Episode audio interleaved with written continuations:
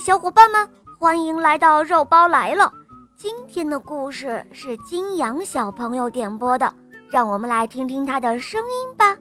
大家好，我叫金阳，我今年四岁半了，我来自山东德州。我喜欢小肉包童话《萌猫森林记》。今天我要点播一个故事，叫《流浪的楼房》。楼房没有脚，怎么能流浪呢？让我们来听听吧。嗯，故事马上开始喽，请收听《流浪的楼房》。好好晚报的记者米多多去森林国采访，工作结束了，他在森林里转悠着。这时候，他突然听到了一阵伤心的哭声。米多多循着哭声找了过去。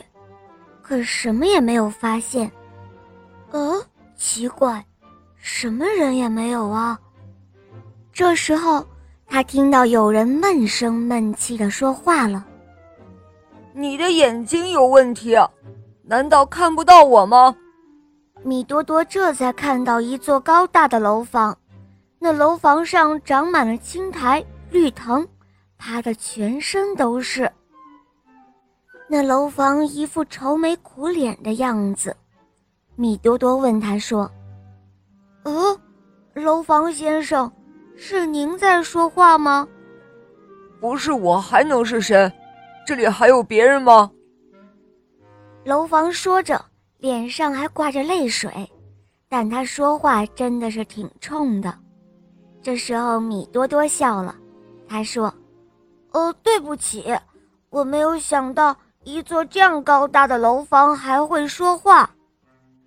听到这里，楼房有些得意了。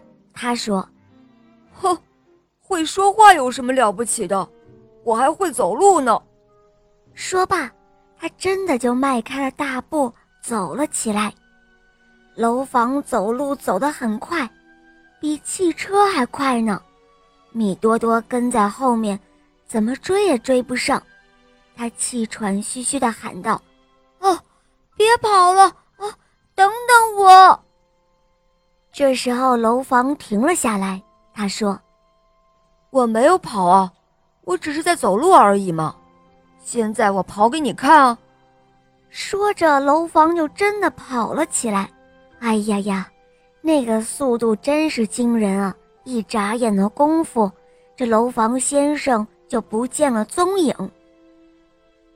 米多多一个劲儿地揉自己的眼睛，他怀疑自己是不是在做梦。说给谁听，谁也不会相信的。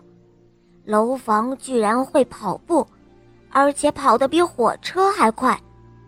就在这个时候，楼房先生已经又跑回来了。他问道：“怎么样？这下你知道了吧？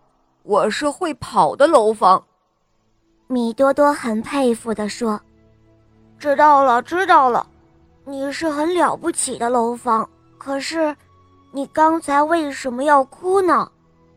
楼房有些不好意思了，他告诉了米多多自己的故事。楼房原来是在城市里的，就在他建成的那一天晚上，他趁着夜色的掩护跑出了城市，从此。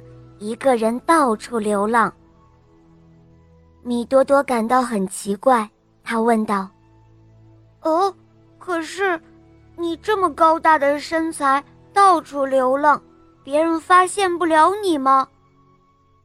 楼房却得意的笑了。他说：“我都是在夜间行动的，所以谁也没有发现我喽。有一次，我去稀里古怪城玩。”警察跟上了我，我赶紧停了下来，就站在一群楼房的中间。那个警察就像你刚才一样，傻乎乎地看着，直揉眼睛。他也以为自己是在做梦呢。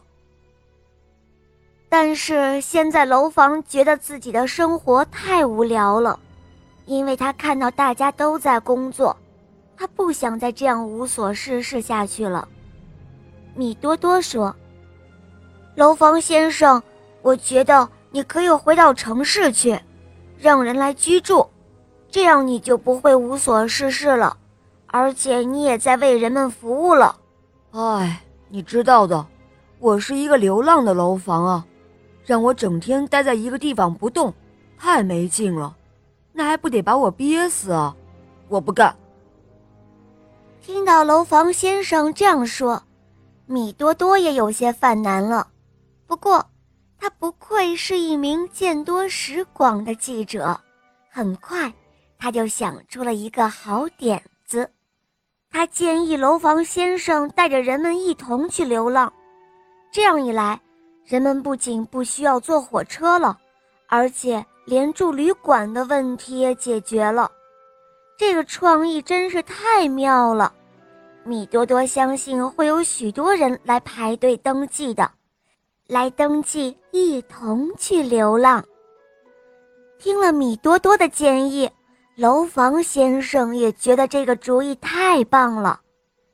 米多多将这件事情写了一篇文章，发表在了《好好晚报》上。第二天，森林里的狮子、小熊、灰狼、狐狸、猴子。以及猫头鹰，他们都带着自己的家人住进了楼房里。他们准备周游世界，去玩个痛快。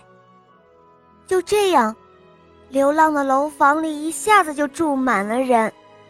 楼房先生与米多多告别之后，就迈开了大步跑了起来。动物们在窗户边上观看着外面的风景。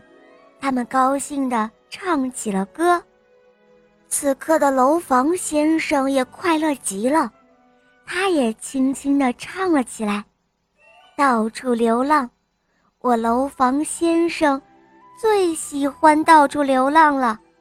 哎，到处流浪，迈开大步，带着大家去远方。”好了，宝贝们，今天的故事肉包就讲到这儿了。金阳小朋友点播的故事可爱吗？嗯，你也可以找肉包点播故事哦，在公众号搜索“肉包来了”，关注我，在那儿可以给我留言，也可以在喜马拉雅搜索“小肉包童话《恶魔岛狮王复仇记》”，有六十集，非常好听哦，小伙伴们赶快搜索收听吧。好啦，金阳小宝贝，我们一起跟小朋友们说再见吧，好吗？小朋友们再见了。嗯，伙伴们，我们明天再见，么么哒。